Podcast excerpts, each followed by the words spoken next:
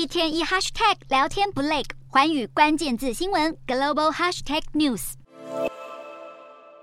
賑灾罹难者家属撕心裂肺的哭嚎，而幸运一点的受困者，则是在剩下最后一口气的危急时刻，被救难队员从瓦砾堆中拉出来。不过，要说他们已经逃离死劫，恐怕还为时过早。土耳其东南部的尚勒乌尔法市等灾区，气温已经骤降到摄氏零度左右。地震侵袭后，当地灾民无家可归，被迫咬牙忍过寒冬与饥饿之苦。而他们现在唯一能做的，就是成群围在火堆前，祈求灾难赶快过去。救援行动还在如火如荼进行中，搜救队却已经挖出了数千具罹难者遗体。土耳其叙利亚交界地区已经有超过五千栋建筑如骨牌般连环倒塌，让这个长年以来饱受战乱还有难民危机蹂躏的地区在天苦难。为了卯足全力应对天灾地变，土耳其总统埃尔段当地时间七日宣布，南部十个灾区省份进入为期三个月的紧急状态。另外，国际社会救援行动也从未停歇。美国国务卿布林肯与德国副总理哈伯克在华府会晤后，随即声明承诺将继续派遣搜救人员，全力投入救灾。目前已有七十个国家参与救援行动，除了抢在第一时间声援的欧盟、英美、俄罗斯以及波斯湾国家之外，远在世界另一端的日本、南韩以及我们台湾也出动大批救难人员投入灾区搜救。就连鲜少参与国际事务的北韩领导人金正恩都罕见发布声明，向叙利亚的罹难者哀悼。国际社会展现团结力量跟。时间赛跑，解救更多受困灾民，但世界卫生组织却也警告，两国受灾人数可能会多达两千三百万人之多，其中就有五百万人本来就已是弱势族群，而更惨的是，许多民生和医疗机构也跟着被震毁，让伤患抢救行动更难以在黄金七十二小时内进行。